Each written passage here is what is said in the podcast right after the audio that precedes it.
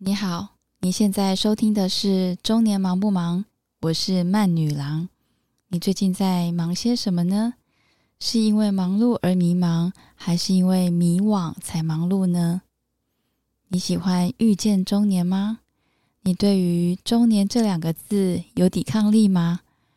如果说你偶然听到别人说你是中年人的时候，你会不会走心呢？中年，它是慢慢积累出来的。我们已经有了足够的经验来解决问题，我们还拥有刚刚好的年华来体验人生，我们还经历过各种人性的善恶来觉醒自我。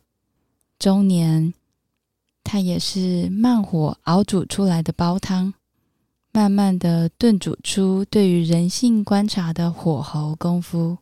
事情再复杂都简单，人性再简单都复杂。中年是中间年华，慢慢的升华。中年也是最棒的人生阶段。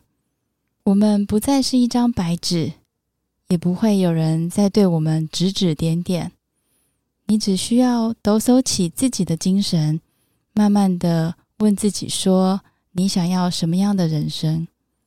然后慢慢前进，慢慢的校正，因为成长的钥匙握在你的手上。我非常的期待，你可以留言跟我慢慢的分享你的精彩中年。你用什么样的方式来成长自己的呢？面对生活里面的忙与忙、忙碌与不确定，我们都保持着希望。遇见中年，找到自己，不忙不忙。世界转动的太快了，生活说可不可以慢一点？